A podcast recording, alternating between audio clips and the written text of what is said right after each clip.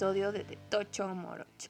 Como siempre, les traemos las noticias más relevantes que nos dejó la semana 5, así como el análisis de los juegos más emocionantes, interesantes, sorprendentes. Y cerraremos con el aviso parroquial de cuáles son los juegos que se ven mejor para la semana 6.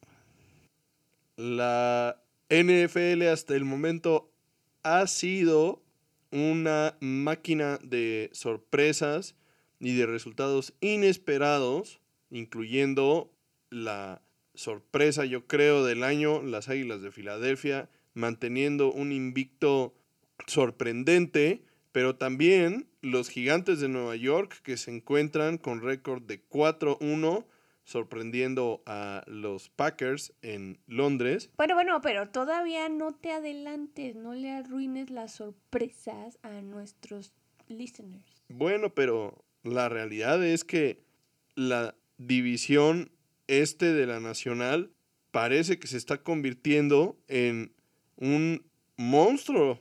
O sea, tenemos a tres equipos con al menos cuatro juegos ganados. ¿Y quién hubiera esperado también aparte de lo ya mencionado de los gigantes, que son uno de los equipos que peor estaban la temporada pasada, los resultados de los vaqueros sin Dak Prescott y entendiendo todo lo que habíamos platicado previo al inicio de la temporada, la verdad es que es una división que hasta el momento se ve bastante poderosa.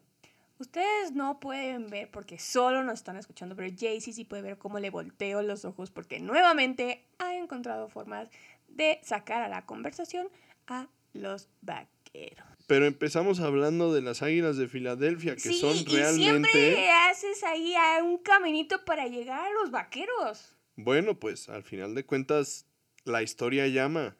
Y así como la división este de, de la Nacional está en un nivel inesperado, también debemos de decir que la división oeste de la Nacional pues se encuentra en un nivel de igual manera inesperado. la verdad es que ni los Rams ni los Cardenales, los Seahawks están por encima del nivel que esperábamos al inicio de la temporada, pero no están en un gran nivel.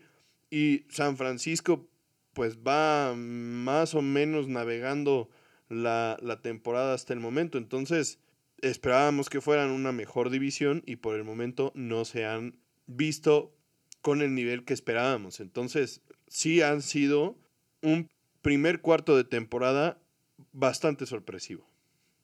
Y entre esas sorpresas tenemos también las noticias que les vamos a platicar. Empezando por los Cowboys, como siempre, y el hotel que les tenemos de Dak Prescott los Cowboys no lo han descartado para el juego de esta semana, que es un juego súper importante porque es un juego divisional contra los Invictos de Filadelfia.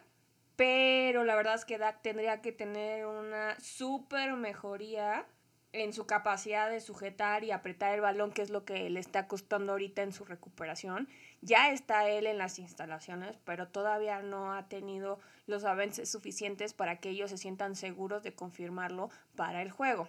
Y pues todavía todo está en duda de que pueda participar en los entrenamientos del día miércoles. Entonces, de eso va a depender qué va a pasar con él para este juego.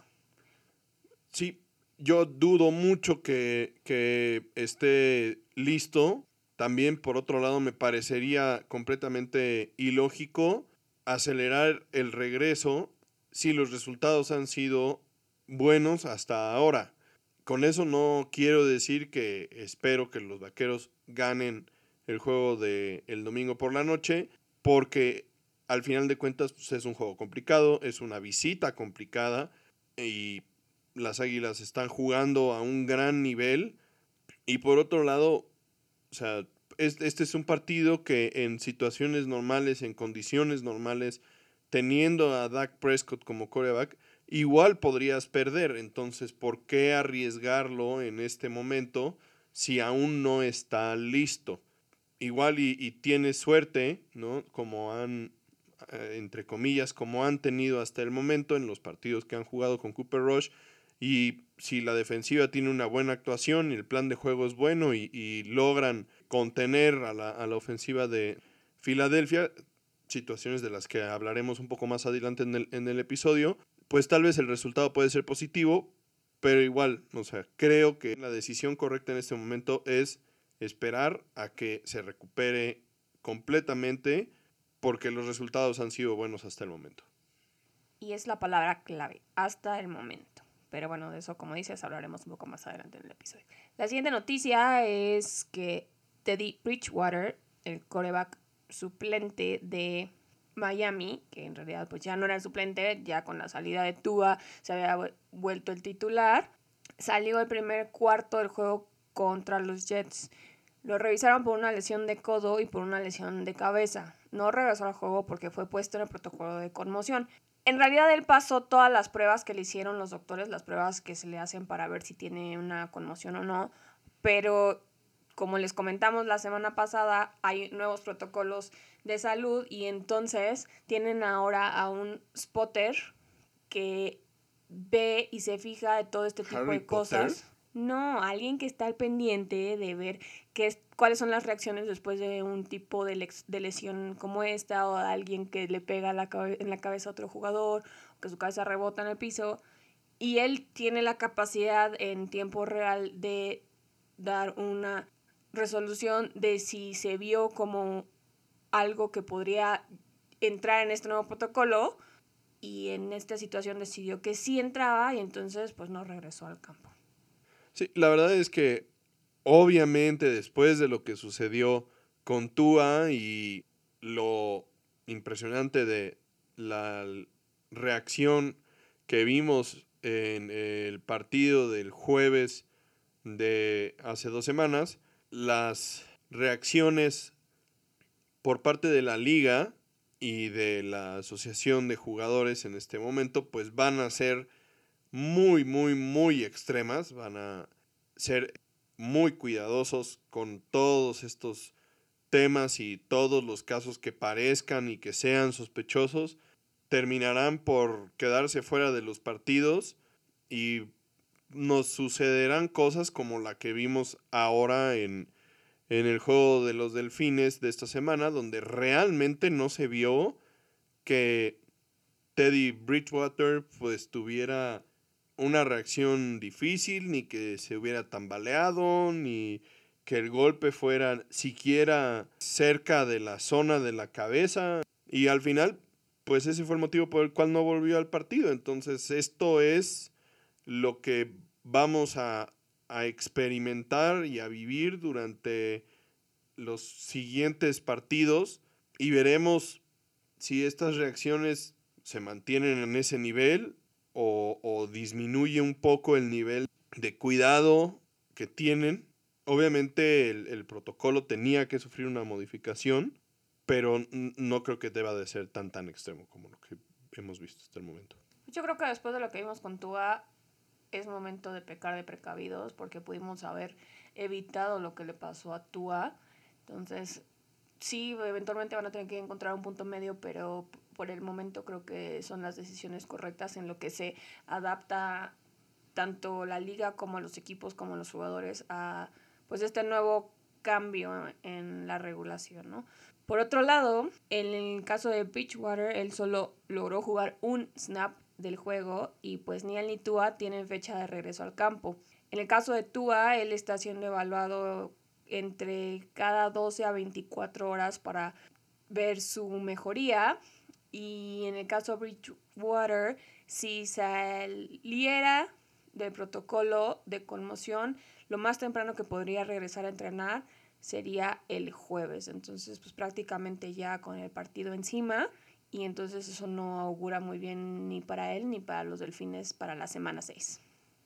Bueno, continuando con las noticias de pues las lesiones de esta semana, desafortunadamente el corredor de los Seahawks, Rashad Penny, se perderá el resto de la temporada debido a una fractura de tibia y esguince de tobillo que sufrió en el juego en contra de los Santos. La verdad es que es muy desafortunado esto porque Penny no ha terminado una temporada completa en los cinco años que lleva en la liga con Seattle y desafortunadamente será agente libre el año entrante y todo esto que le ha sucedido la verdad es que no augura bien para que pueda conseguir un contrato como agente libre para la temporada que entra. Pues sí, porque además ya habían rechazado su opción de quinto año, pero por otro lado, pues sí se veía que era un jugador que le iba a hacer muy bien a los Seahawks cuando habían perdido a su corredor estrella Marshall Lynch. Podía ser el sucesor y se veía claramente que tenía el talento suficiente. Simplemente pues son uno, es uno de estos jugadores de cristal y que tienen a las lesiones y entonces no le ha permitido aprovechar su potencial en el campo. Veremos qué pasa con él el próximo año.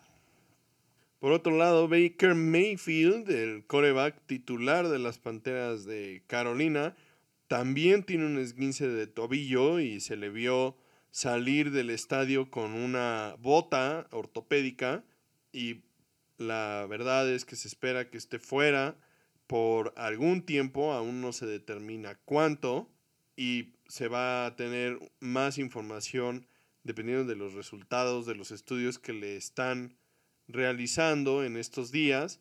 Y bueno, en caso de que se confirmara que perderá algunas semanas, en este caso será PJ Walker quien lo sustituirá, porque recordemos que Sam Darnold, quien es el otro coreback que está en este equipo, pues también está lidiando con su propia lesión y por lo tanto tampoco está disponible para entrar al quite en estos momentos con las Panteras y por lo tanto sería Walker quien tomaría las rendas del equipo. Sí, y esto es un punto más en contra de Mayfield en una temporada bastante mediocre que estaba teniendo con las Panteras, ¿no? Que a fin de cuentas tampoco es solo su culpa, pero pues él no ha brillado como debió de haberlo hecho desde que llegó.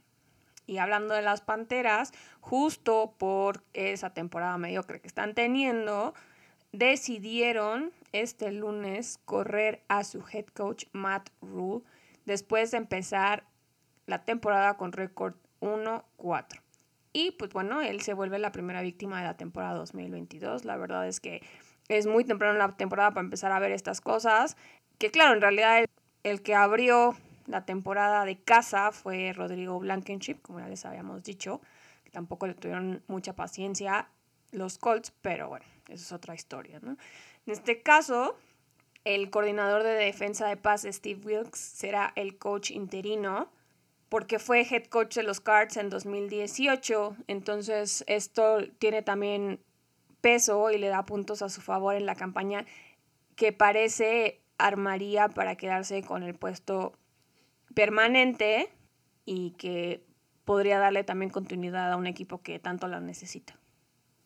también es importante mencionar que en este caso le dieron el beneficio, digamos, a Steve Wilkes de ser el head coach interino en lugar de darle esta oportunidad a Ben McAdoo, quien es el coordinador ofensivo y quien fuera head coach de los gigantes en uno de estos periodos de oscuridad que han tenido los gigantes. La verdad, los resultados de McAdoo fueron bastante, bastante malos. Y justamente el hecho de que no le hayan dado una oportunidad para ser el head coach interino, pues habla de lo mal que le fue como head coach en esa ocasión. Así que, pues podemos descartar a McAdoo como uno de los candidatos a el puesto de head coach a largo plazo de las Panteras de Carolina y lo que sí también podemos esperar es que inicien ellos con la con los intentos de contratar a Sean Payton como coach del equipo para la temporada siguiente. Recordemos que Payton se retiró y actualmente está como analista de televisión y entonces en teoría está disponible y puede ser abordado sin ningún inconveniente, que realmente en teoría y entre comillas, como se retiró de los Santos, pues las Panteras deberían de buscar que los Santos dieran su beneplácito, porque fue el, el último equipo en el que estuvo en la liga, pero pues cuando los jugadores o coaches eligen retirarse, normalmente pues tienen carta, carta libre, ¿no? Por otro lado, quien también salió de Carolina con Rule es el coordinador defensivo Phil Snow.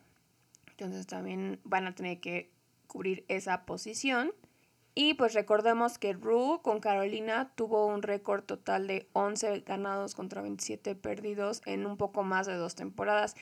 Y esto justo lo hace el primer coach en la historia de la franquicia en durar menos de tres temporadas con el equipo. No es algo de lo que quisieras presumir y no es algo de lo que quieres pasar a la historia por haber hecho.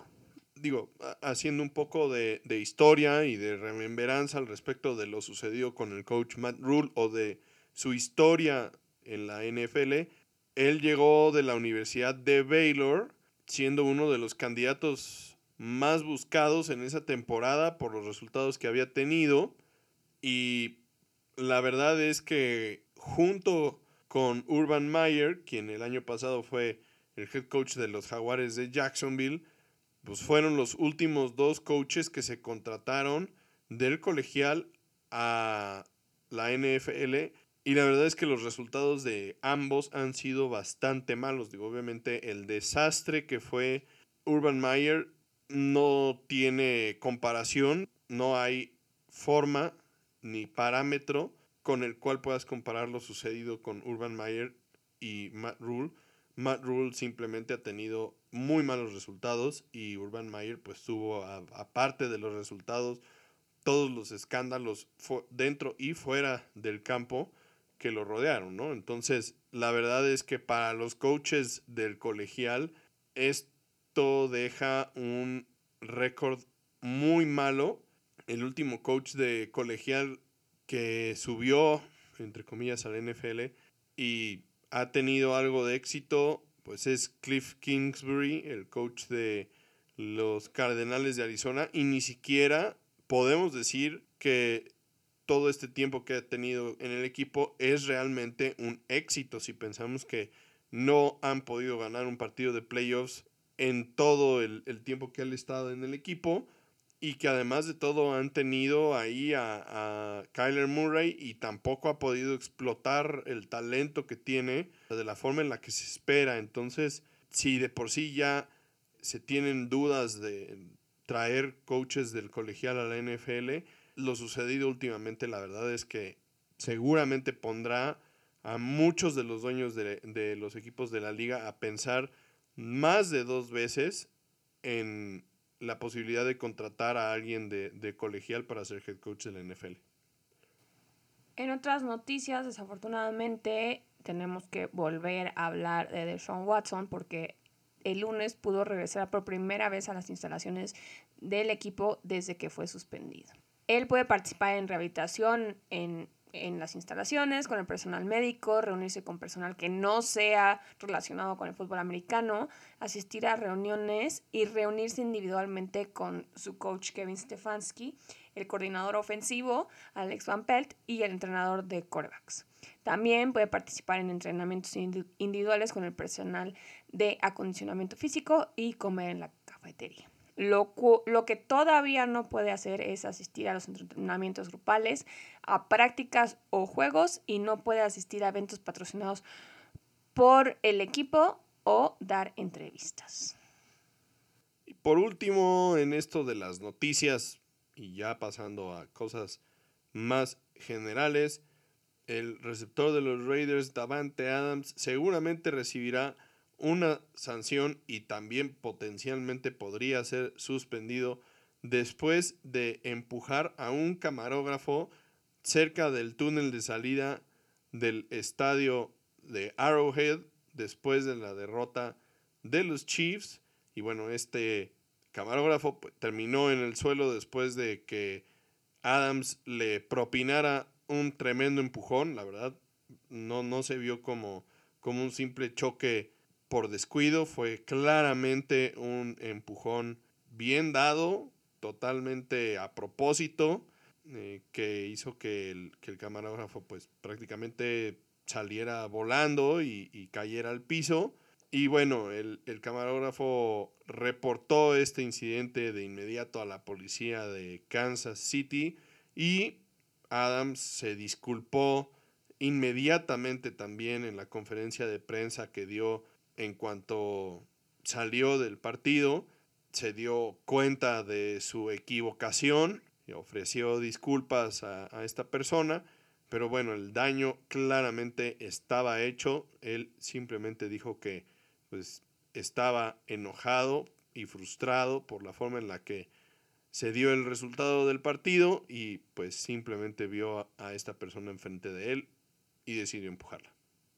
Sí, una actitud bastante desagradable. Su coach salió a decir que él lo conoce como persona y que esto no refleja ni la actitud que él tiene de día a día ni la actitud del equipo, que es algo desafortunado y que desafortunadamente el, el estrés, el coraje de la derrota sacó lo peor de él pero que están dispuestos a, a, colaborar con la liga para cualquier tipo de investigación que se, se, realice y para lo que necesiten de ellos. Y bueno, pues veremos en qué termina esto porque la resolución policíaca no va a tardar mucho, prácticamente de uno a dos días lleva este tipo de investigaciones. Entonces veremos qué va a pasar con Davante Adams. Y bueno, pasando ya a los partidos más relevantes de la semana 5 de la liga, vamos a iniciar con uno de los resultados más inesperados y sorprendentes. Y es justamente el juego entre los Cowboys y los Rams, quienes tuvieron un partido en SoFi Stadium en Los Ángeles y donde los vaqueros pues fueron locales, sorprendentemente. Bueno, es que los fans de los vaqueros como los fans de los Steelers se meten como la humedad y aparecen en todos lados, ¿no? Entonces, y más tan cerca de la frontera.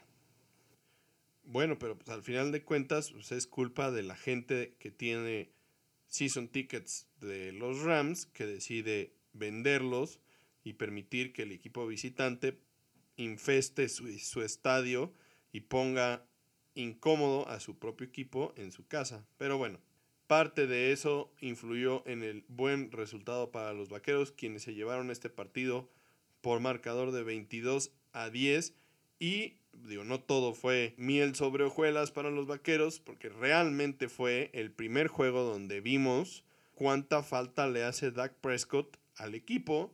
Y fue porque Cooper Rush en esta ocasión y a diferencia de los juegos anteriores fue presionado bastante durante el partido. La verdad, la defensiva de los Rams lo incomodó bastante. Consiguió tres sacks, provocó dos fumbles que, para buena suerte de los vaqueros, fueron recuperados por ellos mismos. Y en otras ocasiones, pues la verdad, los pases de Rush no fueron tan acertados. En ocasiones, los receptores le soltaron los pases de las manos. Y la verdad es que podemos decir con bastante seguridad que Rush no fue la clave para la victoria de los Vaqueros, aunque sí podemos decir que pues no cometió errores en la forma de intercepciones que pudieran costarle al equipo durante el partido y más bien lo que sí brilló fue el juego por tierra y la defensiva de los Vaqueros de Dallas. Sí, y por la defensiva nos referimos específicamente a Micah Parsons, quien fue el mejor jugador en un campo en el que también estaba Aaron Donald. Entonces eso ya es mucho, mucho decir. Y aunque tardó en carburar, porque en la primera mitad pues como que no se vio muy presente, su participación en la segunda mitad fue lo que le dio la ventaja a Dallas. Una ventaja que le permite decir que hasta la semana 5 ya había derrotado a los dos equipos que jugaron el Super Bowl de la temporada pasada. La verdad es que, como lo comentaba al inicio del episodio, para mí, en lo personal, haciendo un ejercicio con el calendario de los Vaqueros previo al inicio de la temporada, considerando que estarían sanos Prescott y Tyron Smith, el tackle izquierdo titular, quien no ha regresado y quien la verdad lo habíamos comentado antes, no está de más volverlo a decir, Tyler Smith, el novato, ha hecho un gran trabajo hasta el momento. La, su primer prueba difícil de la temporada era justamente este partido porque los Rams tienen una línea defensiva bastante dominante y el trabajo no fue malo. O sea, digo, sí, claramente Rush se vio más incómodo, pero pues estás hablando de que juegas contra una defensiva donde tienes a Aaron Donald, quien es uno de los mejores jugadores defensivos de los últimos años. Entonces, la verdad, no lo ha hecho nada mal. Y regresando al punto de, del calendario de los vaqueros, para mí, considerando a todos sanos en el campo, en este momento los vaqueros deberían de tener dos ganados y tres perdidos. Y van 4-1. Sin Dak Prescott. Entonces realmente han excedido las expectativas. Porque también, hasta cierto punto, podemos decir que los Bengals no están al nivel que mostraron al final de la temporada pasada. Y los Rams tampoco han mostrado el nivel que mostraron la temporada pasada. La realidad es que los Rams son un equipo que está completamente desarmado. La línea ofensiva de los Rams se ve fuera de, de, de comunicación. No, no están en la misma sintonía y parece que haber perdido a Andrew Whitworth, su tackle izquierdo, titular del año pasado, les hizo muchísimo daño y eso que normalmente el tackle izquierdo no es el que el que organiza la línea ofensiva en el campo e, es bastante extraño lo que está sucediendo porque no pueden proteger a Matthew Stafford y tampoco tienen un juego por tierra, entonces están verdaderamente perdidos. Sí, por todo lo bueno que hizo la defensiva de los Rams, como ya dijiste, incomodando a Cooper Rush, la ofensiva fue realmente lo que los hundió. Aún con todo y que Stafford lanzó para 308 yardas, pero pues tuvo dos fumbles y una intercepción clave al final del partido. Y estos mismos Rams solo han anotado un touchdown en sus últimos nueve cuartos y pues no es algo a lo que nos tenían acostumbrados la temporada pasada. Sí, y la verdad también desde que Sean McVay tomó las riendas de este equipo, los resultados nunca habían sido tan pobres, ofensivamente hablando, y la muestra está en que los Rams únicamente han anotado 80 puntos en los primeros cinco partidos de esta temporada y esto es lo más bajo que han tenido justamente en la era de Sean, McVay y también es la primera vez que tienen un récord perdedor después de la semana 2 desde que llegó Sean McVay. Entonces están completamente perdidos en, esta temporada, o por lo menos en el inicio de esta temporada. Recordemos que la temporada pasada también tuvieron un, momento durante la temporada donde se vieron un poco perdidos, pero nunca se vieron como se están viendo ahorita. Este equipo nos tenía acostumbrados a ganar la línea de scrimmage, a ser el equipo que dominaba la línea de scrimmage ofensiva y defensivamente. Y este año no solo no están ganando la, línea de scrimmage, están siendo humillados en la línea de scrimmage y es lo que ha provocado la falta de cohesión y de resultados que tienen hasta este momento. Y con todo y todo lograron ganarle a, las, a los Cardenales de Arizona, que son francamente su trapeador realmente, ¿no? Como ellos, los Rams, son el tapeador de los 49. Entonces, es la dinámica de la, de la división oeste de la nacional, pero al final de cuentas realmente nos deja ver tal vez lo mal que están tanto los Rams como los Cardinals en este momento. Y me atrevería a decir que los Rams se ven un poco más perdidos.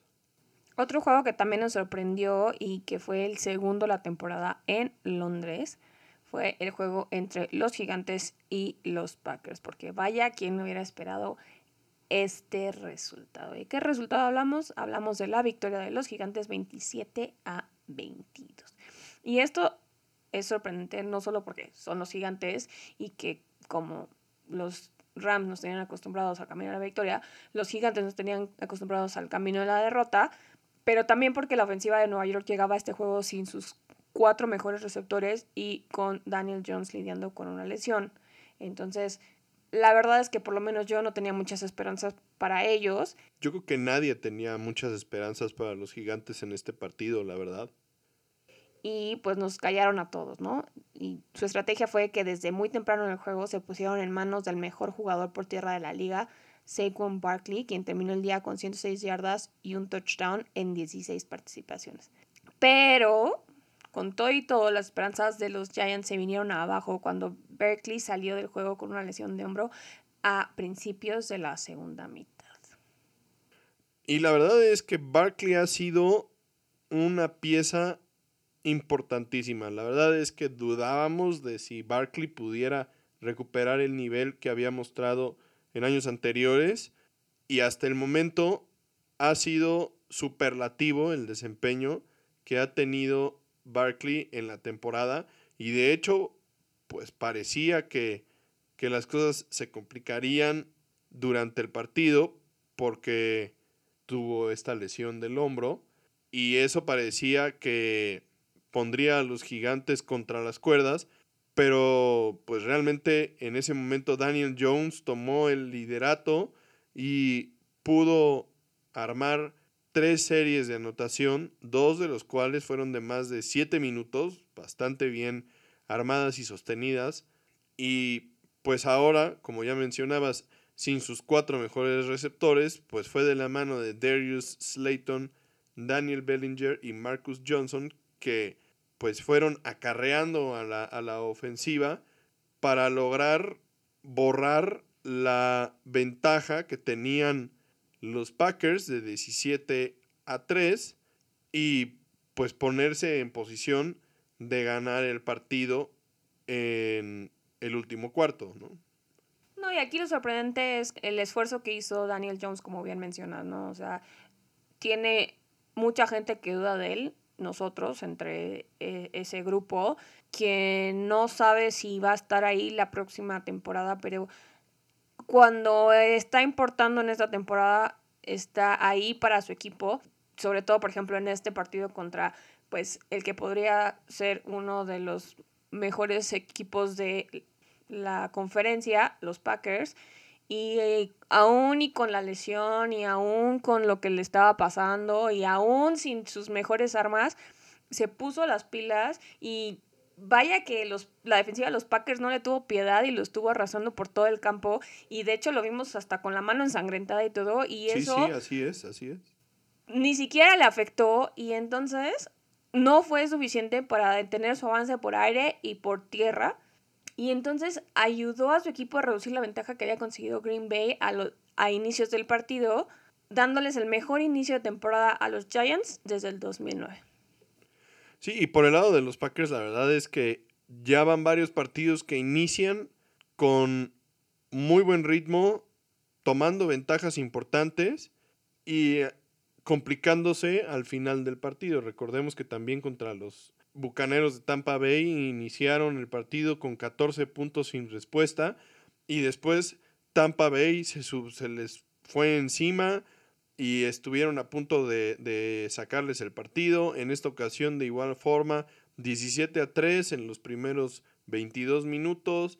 Y después, los gigantes picando piedra lograron regresar, lograron empatar, lograron irse arriba, lograron ganar el partido. Y la verdad, parece que poco a poco Rodgers empieza a ganar confianza y, y a mejorar su comunicación y su relación con los receptores jóvenes que están en el, equipo como Romeo Dobbs, pero sigue dependiendo muchísimo de Alan Lazard y de Randall Cobb. Y la verdad es que también el juego por tierra no termina de, cuajar. Y entonces parece que, que los Packers tienen muchísimo potencial. El techo de este equipo parece ser muy alto pero simplemente el piso está muy por debajo y pues simplemente parece que las escaleras son muy empinadas difíciles de, subir y, parece que, están tardando mucho tiempo en llegar hacia el techo que, que, parece que tienen y pues simplemente no, no, no terminan de dar el ancho ni de convencer.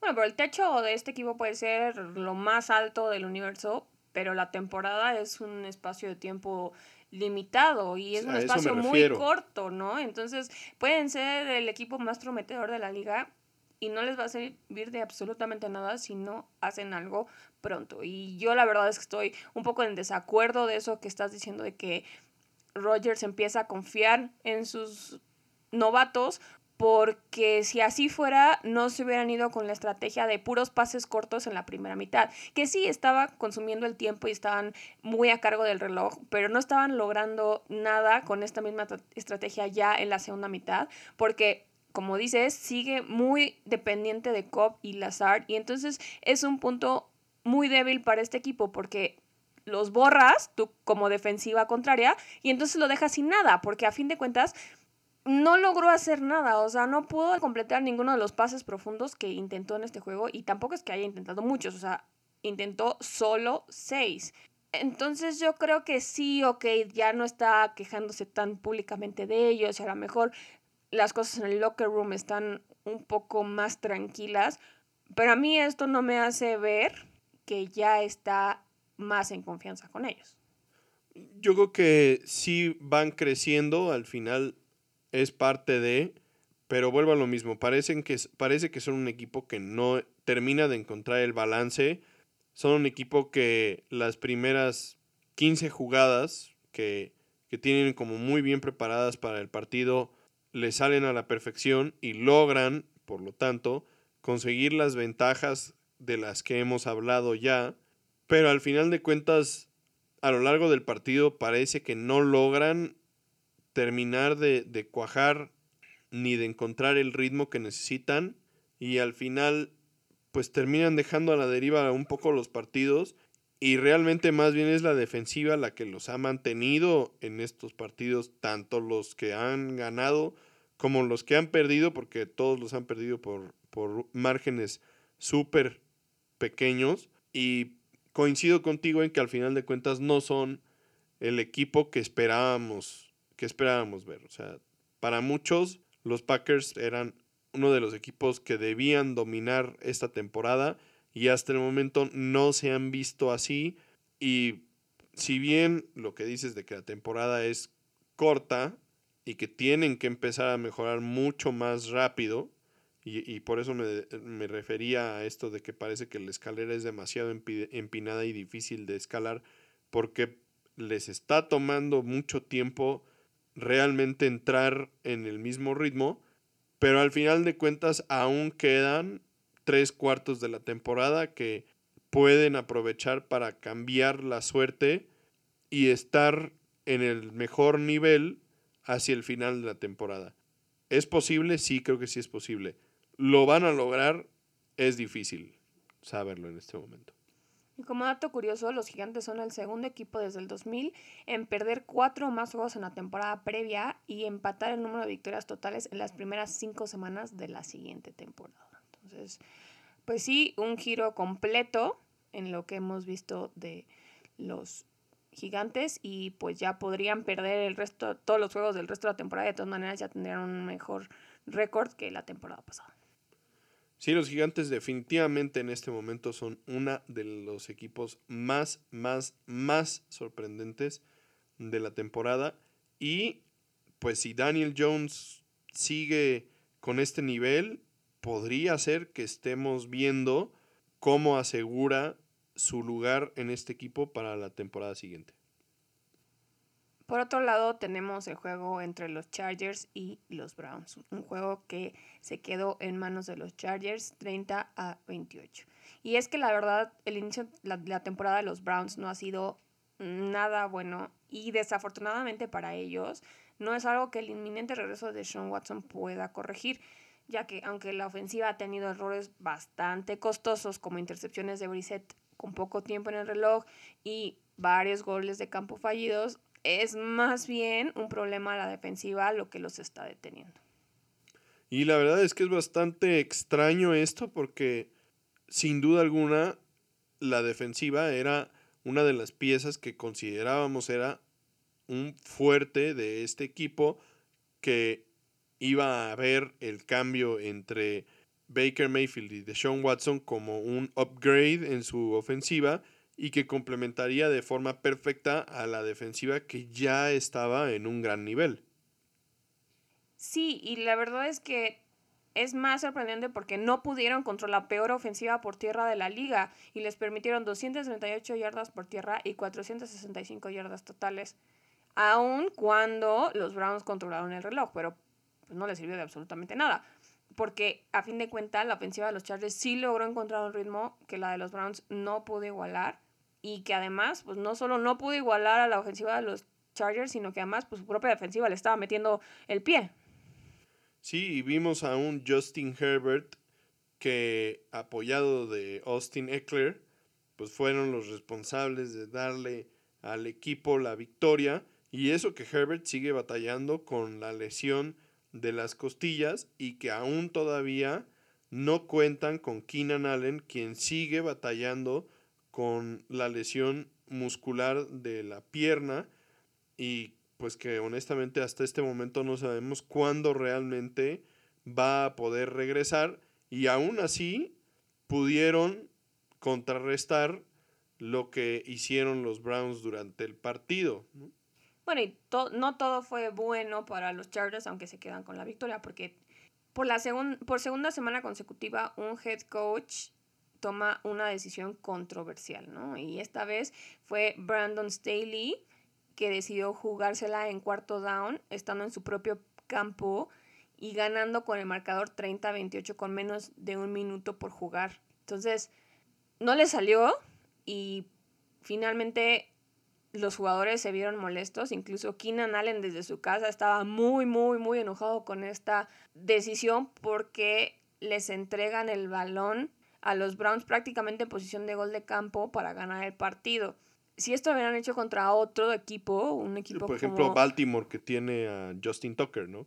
No, o como Tampa Bay o como Kansas City que tienen a unos corebacks que si les dejas tiempo en el reloj te los van a cobrar caro otra hubiera sido la historia, ¿no? Pero a fin de cuentas no estaban enfrentando con un equipo que le está poniendo un reto y el pateador de los Browns tampoco hizo bien su trabajo y no lograr, logró anotar el gol de campo y pues se pudieron quedar con, con, la victoria los Chargers, ¿no? Pero en situaciones diferentes les hubiera salido, como ya dije, muy, muy caro y entonces hay que empezar a revisar estas decisiones, ¿no? O sea, no te tienes que ir solo por las analíticas y los números, sino más bien el factor humano de decir, oye, ¿sabes qué? Pues los números me están diciendo esto, pero yo estoy viendo lo que está pasando en el campo y no podemos hacerle caso a estos números, ¿no? Porque a fin de cuentas, pues los números los genera una computadora conforme va metiendo los datos, pero no puede ver todo lo que está pasando en el campo, no puede considerar el peso que tiene, por ejemplo, la gente del estadio, como le pasó a los Chiefs, no puede considerar muchas cosas que tú como persona y como head coach sí deberías ser capaz de considerarlo, ¿no? Entonces, pues habrá que ver qué, qué pasa con esta moda que se está dando entre los head coaches. Esperamos que mejore por el bien de todos para que no se vuelvan a repetir estas decisiones y que posteriormente empiecen a cobrarles bastante caro.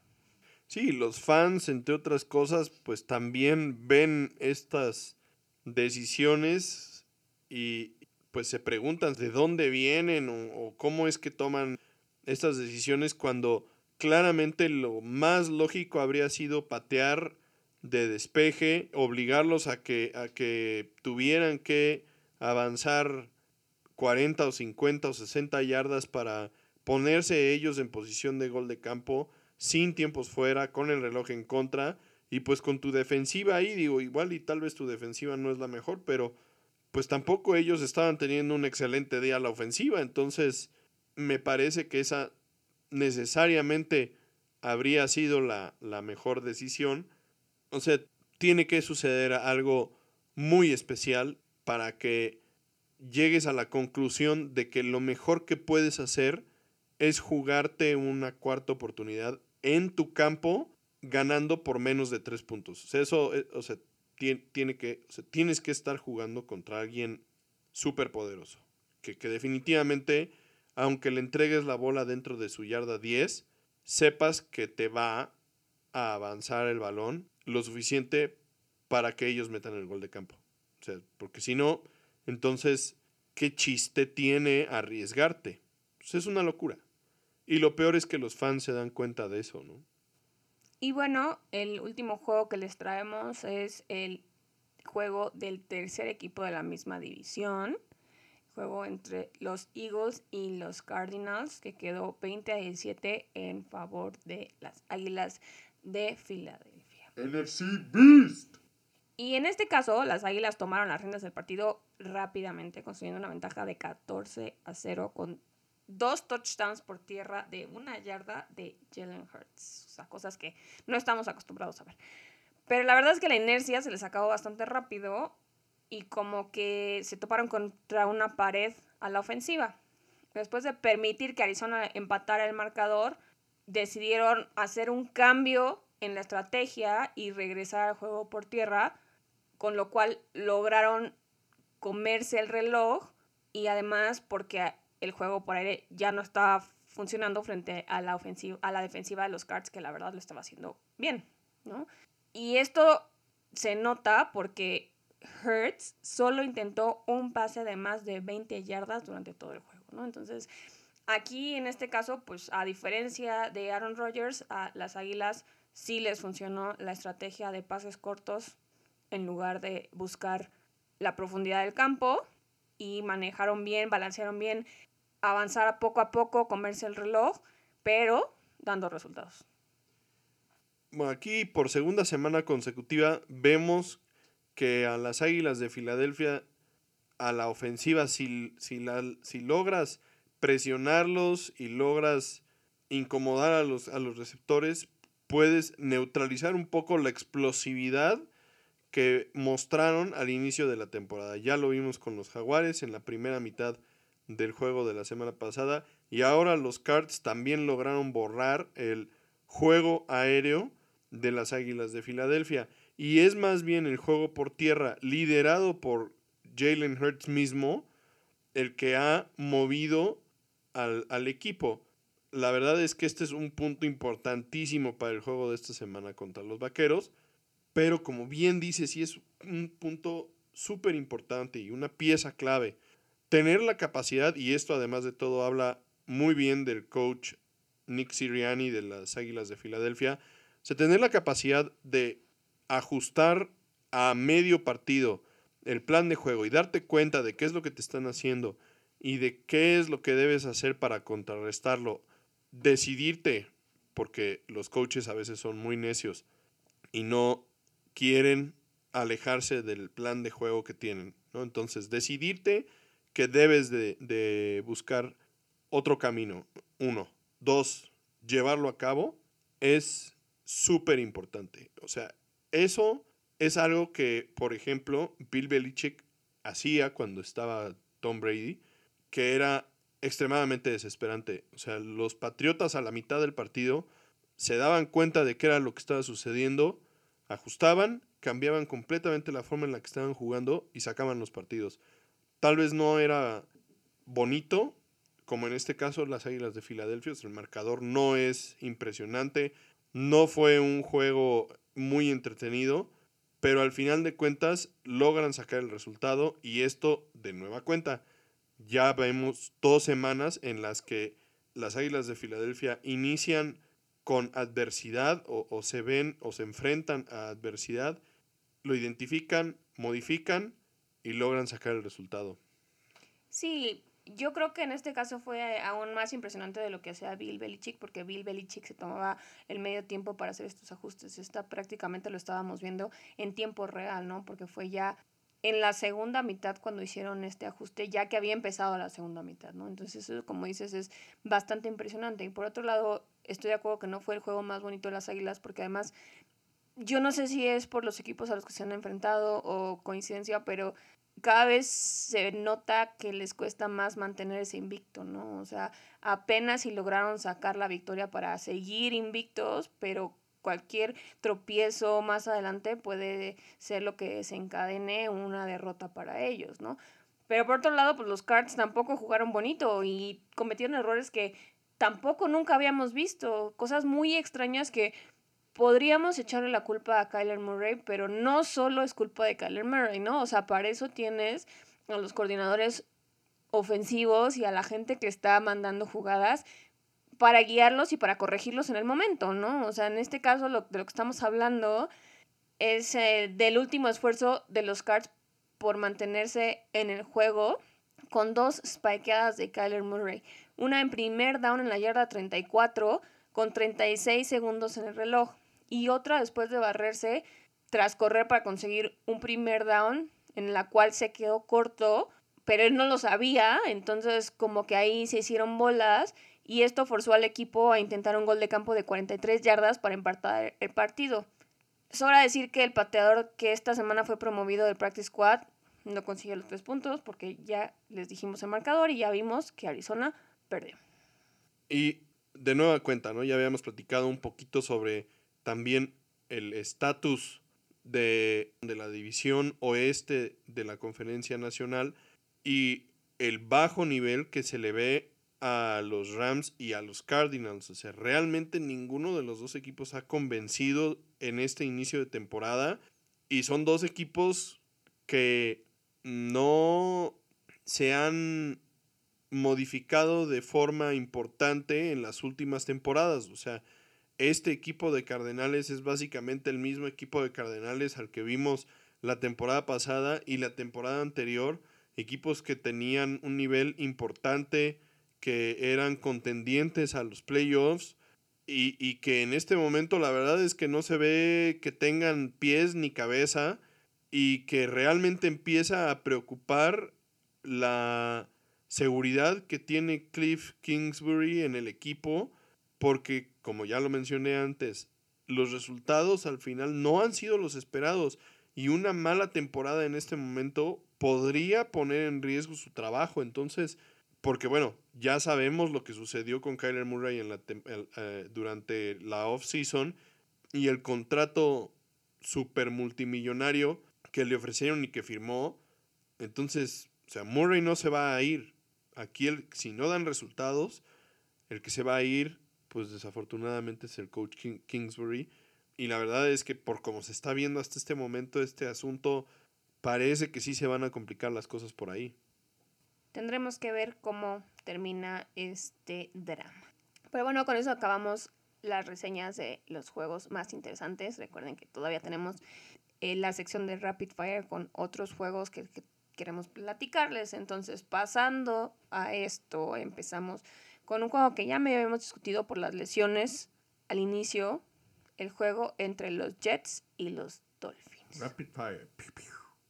Un juego que la verdad es que no, no, después de lo que pasó con Bridgewater, no había forma que los Dolphins lograran una victoria, y menos con unos Jets que están en fuego y que están tomando impulso para sorprendernos como el otro equipo de Nueva York del que ya hablamos. Bueno, la verdad es que la defensiva de los Jets, como ya habías mencionado tú en episodios anteriores, está jugando en otro nivel. Obviamente lo interesante hubiera sido ver a los Delfines con Tua jugar contra estos Jets. Y la verdad es que desde el momento en el que Bridgewater se vio lesionado, yo sabía perfectamente que los Delfines no iban a ganar este partido, pero pues más bien era el pues un poco el morbo de ver a Zach Wilson de nuevo, ver cómo se comportaba la ofensiva. Al final, pues realmente no hubo mucho de qué hablar porque el partido se salió de las manos completamente por la lesión de Teddy Bridgewater, pero la verdad es que sí, lo importante de este partido es el nivel al que juega la defensiva de los Jets y que poco a poco Zach Wilson empieza a agarrar su nivel, ¿no? Esperemos que realmente logre alcanzar el potencial que, que se espera de él. La verdad es que no se ha visto precisamente impresionante. Creo que todavía podríamos decir que las actuaciones de Joe Flaco fueron mejores, pero pues esperemos que sí vaya, vaya avanzando y vaya teniendo un mejor nivel.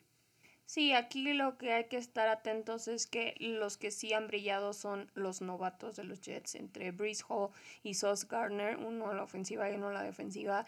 Han dado muchísimo de qué hablar y la verdad es que tienen muchísima promesa. Entonces, si logran sacarle provecho de la mano de Zach Wilson, van a ser una verdadera amenaza en las siguientes temporadas. Bueno, otro juego del que queremos hablar en este Rapid Fire es el juego entre los Seahawks y los Saints, un juego que tuvo varios cambios en el marcador. El equipo que iba ganando cambió un par de veces a lo largo del partido. Los Seahawks parecía que se iban a llevar la victoria con un Gino Smith que la verdad sigue demostrando un gran nivel, mucho más alto de lo que esperábamos todos al principio de la temporada. Pero fueron los Saints de la mano de Tyson Hill, ni más ni menos, quien se quedó con la victoria por marcador de 32 a 39. Sí, porque a pesar de que Andy Dalton es el reemplazo oficial de James Winston, este juego fue 100% de Tyson Hill, quien tuvo cuatro touchdowns y la verdad es que se vio como Bugs Bunny jugando béisbol porque hizo de todo. Lanzó, corrió, entró en equipos especiales para regresar patadas de despeje. Y pues no podemos decir más de, de, de estos Saints que han sorprendido, porque a fin de cuentas la defensiva no ha sido lo que esperábamos de ellos, ¿no? Entonces, prácticamente Taysom Hill fue el motivo de la victoria de esta semana. Y por otro lado, como ya habías mencionado, pues los Seahawks ya dieron muchísima más pelea de lo que pudiéramos imaginar, considerando que, como ya les habíamos dicho, perdieron a una de sus armas más poderosas en Rashad Penny. Sí, veremos realmente para ambos equipos, pues el tema de las lesiones ha sido importante.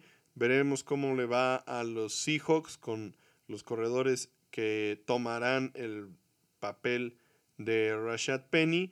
Y por otro lado, veremos cuál será el rol de Taysom Hill en los Santos de ahora en adelante, porque pues recordemos que el coach Dennis Allen al inicio de la temporada no tuvo una muy buena relación con, con porque lo pasó como ala cerrada, un poco en contra de su voluntad, porque él quería seguir siendo coreback y tener un rol similar al que tenía el año pasado y los años anteriores, cuando todavía estaba Drew Brees.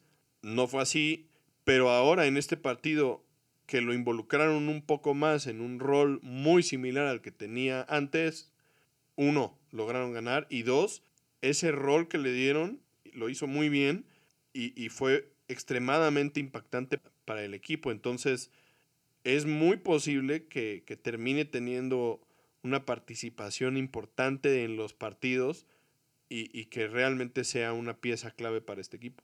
No, sobre todo que vimos que Chris Olave, el novato muy prometedor de los Santos salió del juego. No se ha reportado ningún tipo de lesión hasta el momento, pero sí no lo vimos regresar.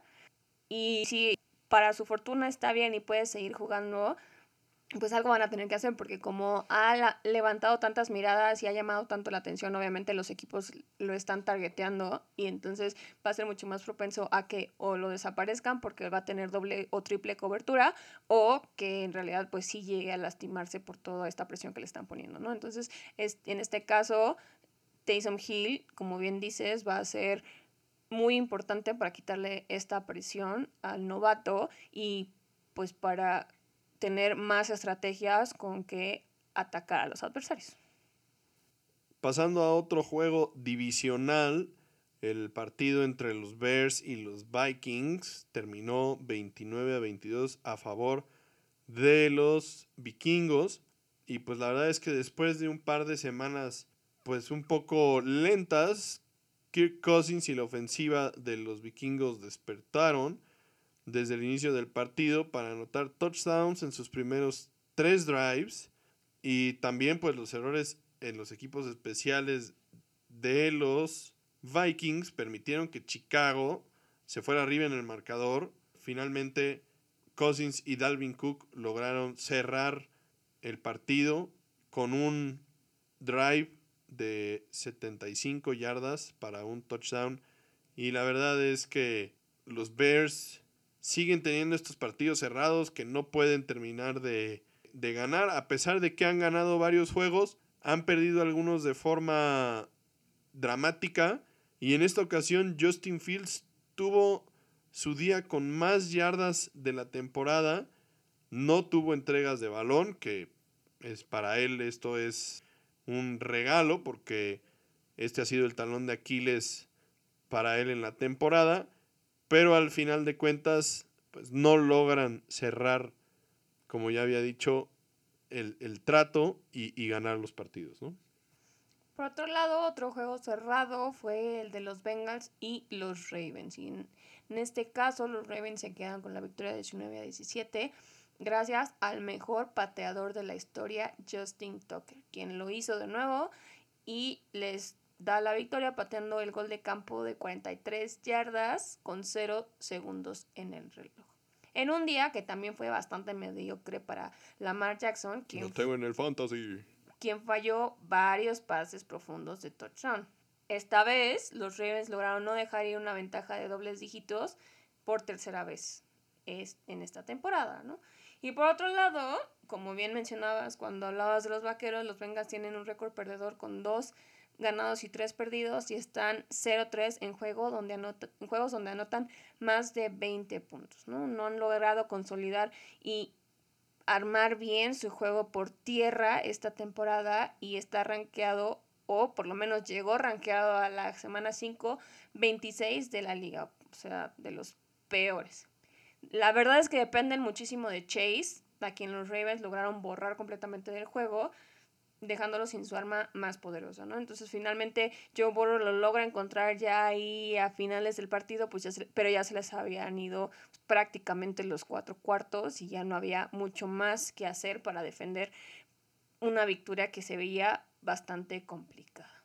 La verdad es que sí es impresionante la dependencia que tienen de, de Chase porque Higgins y Boyd son grandes receptores y, este Hayden Hurst, quien fue quien anotó un touchdown para, para ellos, será la cerrada, también es un, buen receptor y, lo, que sucede es reflejo de lo que sabemos, ¿no? Eh, Burrow no tiene chance o no se siente cómodo en la bolsa para buscar a su segunda, a su tercera o tal vez hasta su cuarta lectura y entonces siempre está buscando a su primera lectura que usualmente, pues obviamente por el talento que tiene, es llamar Chase. Entonces necesitan mejorar el desempeño de esa línea ofensiva para darle a Burrow confianza y comodidad para buscar a la segunda, a la tercera o a la cuarta opción porque son buenas opciones. En, el partido de hace dos semanas fue justamente Tyler Boyd el que funcionó como cerrojo y, abrió el, el, partido e hizo que explotara la ofensiva de los Bengals. Y parecía que esa iba a ser la historia en este partido, pero simplemente nunca lo... O sea, cuando Boyd empezaba a agarrar, a meterse en el partido, Burrow no lo podía volver a encontrar. Y, entonces, efectivamente, tienen una dependencia de Chase, pero es porque no pueden voltear para otro lado. Y bueno, ya para cerrar, les comento de el juego de Monday Night entre los Raiders y los Chiefs, un, un, juego divisional que siempre es muy complicado para los Chiefs, pero en este caso lograron quedarse con la victoria por un punto, o sea, 30 a 29 a favor de los Chiefs. Y, es, y la verdad es que estamos acostumbrados cuando hablamos de las victorias de los Chiefs a hablar de Patrick Mahomes, pero en este caso el que se lleva todos los laureles y el que en realidad es el responsable de esta victoria es Travis Kelsey, quien tuvo una noche espectacular consiguiendo los cuatro touchdowns de los Chiefs con solo siete recepciones para 25 yardas. ¿Cómo lo hace? quién sabe. Pero lo logró y lo mismo que hizo Taysom Hill con los Santos lo vino a hacer él, pero mucho más eficiente porque fueron puros touchdowns. Y sí, bueno, la verdad es que los Raiders siguen siendo un equipo que ha estado muy, muy cerca de tener pues prácticamente una temporada invicta y la verdad también han estado muy muy cerca de pues prácticamente tener una temporada sin juegos ganados. Son un equipo que ha estado en la orillita, en la orillita y realmente han perdido partidos de forma impresionante como este o como el partido contra los Cardenales que también perdieron en tiempo extra. Y es que es hasta cierto punto inexplicable cómo es que dejaron ir una ventaja de 17 puntos sin haber entregado el balón en una sola ocasión. La verdad es que es impresionante, parece que simplemente no han terminado de agarrarle el modo al coach Josh McDaniels. Y bueno, en esta ocasión se vio agresivo al final del partido, buscando ganarlo con un, una conversión de dos puntos que finalmente fallarían. Y pues bueno, ya al, final de cuentas pierden el partido por un solo punto. Y bueno, era, era ahí sí la, decisión es diferente, ¿no? O sea, estar de visitante, poder ganar ahí o jugar al tiempo extra y que pues aún así sabes que tienes a Patrick Mahomes del otro lado jugando de visitante, la situación se vuelve bastante más complicada. Entonces, tal vez la decisión correcta sí era jugar por dos puntos. Finalmente no lo lograron, ¿no? Pero es que es eso con los Raiders, que han estado tan cerca en tantas ocasiones y simplemente no lo logran. Veremos qué pasa con ellos el resto de la temporada. Esperemos logren levantar para que las cosas se pongan más interesantes. Pero bueno, con esto ahora sí terminamos el análisis de los. Y antes de despedirnos, les dejamos como siempre los juegos relevantes para la semana 6. En este caso, va a ser una semana pues bastante lenta porque por otro lado ya empezaron los buys. En este caso, los juegos interesantes son el juego entre los Jets y los Packers, los Bengals visitando a los Santos, los Bucks visitando a los Steelers, los Bills visitan a los Chiefs y los Cowboys juegan el Sunday Night Football contra las Águilas en Filadelfia. Sí, la verdad es que ese Bills Chiefs también va a ser un gran, gran partido, un rematch del partido de playoffs del año pasado que vimos terminar de forma impresionante en tiempo extra. Veremos si este partido de temporada regular logra llegarle a, a, el nivel de emoción que vivimos en ese momento y por otro lado pues el juego de la rivalidad entre los Vaqueros y las Águilas de Filadelfia. Veremos si las Águilas logran mantener este invicto que ya hemos platicado durante varias semanas o si los Vaqueros de la mano de esa gran, gran defensiva logran ponerle fin a, ese, a esa racha y seguramente mantener la racha invicta de Cooper Rush. Para dejarles la información completa, los equipos que van a estar de bye son los Lions, los Texans, los Raiders y los Titans. Por otro lado, y hablando un poquito del fútbol americano nacional, esta semana se juega el clásico nacional entre los Pumas y las Águilas Blancas a las 11 de la mañana en el estadio de Seúl. Promete ser un gran partido. Las Águilas Blancas tienen un equipo con una ofensiva súper explosiva y los Pumas solo han perdido un partido contra el Tec de Monterrey.